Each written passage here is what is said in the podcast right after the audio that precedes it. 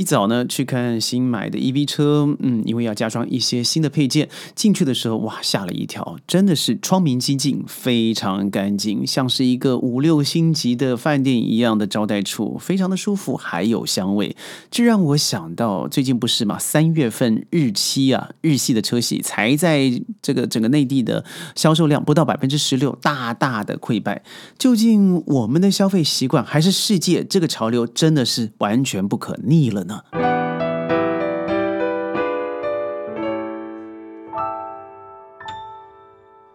欢迎加入今天的沙世界，我是 Sheldon。新的一年呢，您觉得最大的趋势会是什么？我觉得不要谈俄乌战争，也不要谈货币战争，也不要谈谈这个美元的霸主地位是否动摇。我觉得有一个最直观的，那就是汽车的降价。如果你买汽汽油车的话，你现在真的还会选择日本车吗？如果会，请弹幕打一；如果你会选择的是新能源车或是混合车，呃，混电动能车了啊，那请打二。我个人呢，我打了一。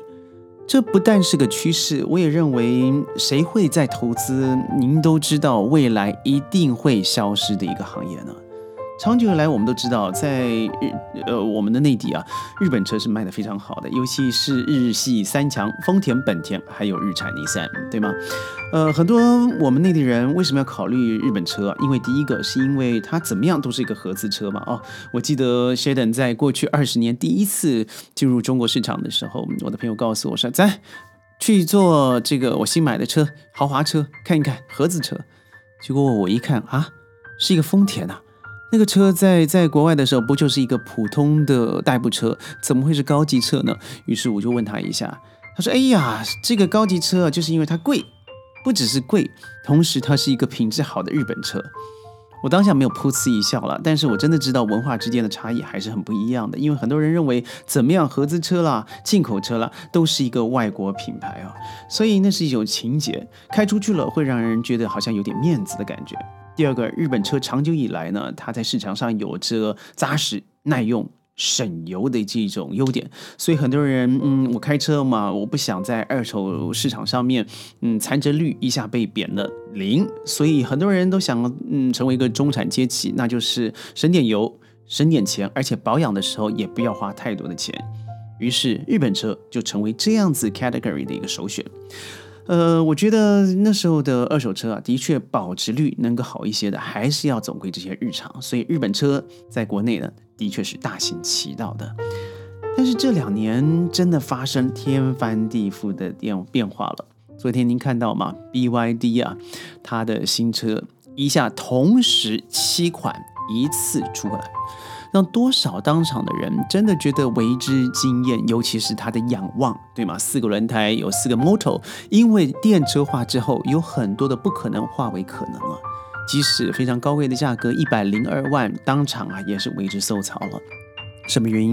因为它早就跳出了原来传统油车的一种非常固定的现象。所以过去的三月份嘛，你们看看这个数字恐不恐怖？日系车在国内的大溃败。那什么意思呢？你知道吗？三强加起来的市场份额真的连百分之十六都不保，这什么意思啊？接下来它有没有可能越来越少呢？坦白说，谢顿觉得非常有可能。丰田我觉得还是相对好一些的了哦，因为三月份在这个销量大概有十四万六呃十四点六四万，这个同比数字已经减少了百分之十八点五。另外，呃，一汽的丰田也有百分之七点二的增量，但是广汽丰田已经出现了超过百分之三十一的销量下滑。更关键的是啊，以前呢，这个时候要加价等车的 Lexus，也就是雷克萨斯，单月居然连一万台都卖不到，下滑了百分之四十四点一。真的，Lexus 下滑比丰田还要多，这是真的哦。嗯，而本田呢，在三月份只有。八点二万辆的销量下降了百分之十八点八，本田正在经历连续七个月份销售同比下滑。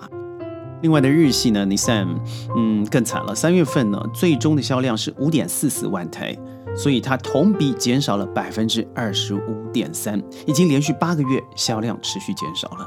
今年的第一个季度啊，整个日产中国的总销量也不过才十六点二万台啊。所以不就上礼拜宣布了吗？这个雪铁龙哦，它 C C 六，它直接降价九万块钱，从二十二万降到十三万元。果然它卖光了。哎，这还真不是因为它要做价格战，那是因为啊，它真的每一个月过去的六个月只平均每个月卖了一百台而已。那就是卖不出去啊！人的消费习惯习惯已经改变了嘛？你想想，曾几何时啊，这个日产可是每年卖百万辆以上的车子，可是现在日系三强加起来真的都打折扣了。时间回归到十年前，你还记得那时候还是丰年残烛的牌子 Nokia，另外一个更不要说已经有三十年、四十年老招牌的 Koda 柯达。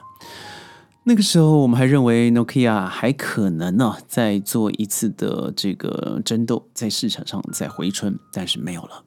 更不要说柯达，他想说：“哎，我现在虽然知道了有数位相机，因为柯达就是第一台相机啊，数位相机的产生品牌，但是不行啊！如果我卖了一个相机，让你回去冲洗，我可以同时又赚你相机钱，我同时还可以再赚你洗洗印的钱，那才是我的目标。”于是，不论是 Nokia，不论是柯达，他回到了自己的舒适圈。结果我们都看到了。当你知道，嗯，掩耳盗铃，最后的结果就是你不生产，别人生产；你不做，别人做的时候，你自己认为舒适圈里头是舒适，但是市场很快的就教训了你。这也就发生在日本的这几台车上的原因。你有没有发现，他们的电动车第一个几乎停滞发展？Toyota 第一台好不容易挤出来的全新的电车，才上市不到一个月，就全球召回十万台。原因是什么？是因为真的出了大问题。在内地呢，电动车的发展实在是太快太快了，电动车的渗透率，卖四台车啊，现在已经有一台真的是新能源的车子了。也就是说，当我知道未来是新能源的未来。我现在怎么可能厂商啊还会再投资新的这个这个电机发展，它的新的引擎，甚至 gearbox，他认为没有必要，因为这些电车都不需要。也就是说，日常日常啊，日产啊，这日系车子，他没有注意到这些发展，他在自己的舒适圈里头，他不想做一些，他想我花了这么多的精神，做了这么多燃油车的东西，我想继续转下去，但世界不是绕着你转的吗？虽然现在内地已经取消了广大新能源车的补贴，但是仍然抵挡不住这样子的一个风潮。日系怎么办呢？我不知道，但我觉得可以看到一个东西，就是如果他现在这个这个丰田章男呢，新的总裁嘛，哦，他再怎么哀嚎说，嗯，日本千万不能够搞新能源车啊，如果搞下去的话，就像欧洲了哦，怎么样呢？就是大家会失业。大家会没办法再做新的研发，而且七日本的七大汽车厂，汽车厂有千家的配套工人，百万人员都会下岗失业。汽车业一直是日本经济的支柱，这样子就倒掉了。所以我们要支持燃油车，这什么狗屁不通的理论了？就是明明知道未来在哪里，而且不论是环保、方便、安全、电能上面，都是对人类有帮助的。但你自己固步自封，那事实上世界没有必要绕着你转嘛。就像前新加坡总理他曾说，日本必将扁平化。果然，现在还不到二十年呢，十年就已经实现了。电动车它不用油，呃，电费比油费便宜的更多。譬如说，以 Sheldon 的车子来来算好了，嗯，我充满一次油也不过就是真的啊，只要十块美金。那哦，不是油了，充满电就十块美金，但是以前加满油呢，最少要三十到四十块美块钱美金，这个差异就非常大了。而且电车的好处是啊，它不但安静、环保。没有油烟，它整个的加速感远远是油车是不能够不能够比的。当然，它也有它的问题，譬如说充电站了哦，续航了。但像像 Sheldon 车子可以开到五百多公里，那是我原来的燃油车三台车都比不上的。那最来的再来的就是要解决它的充电问题。但是充电现在随身充电也挺方便的，外面的快充也不过就是只需要你二十分钟的时间。政府未来积极的在马来西亚、泰国或者新加坡，甚至印尼都已经开始了做非常大的这个津贴补助哦，鼓励民营的企业开始做这个超级能源站的扩充。那我相信，真的不到五年之内。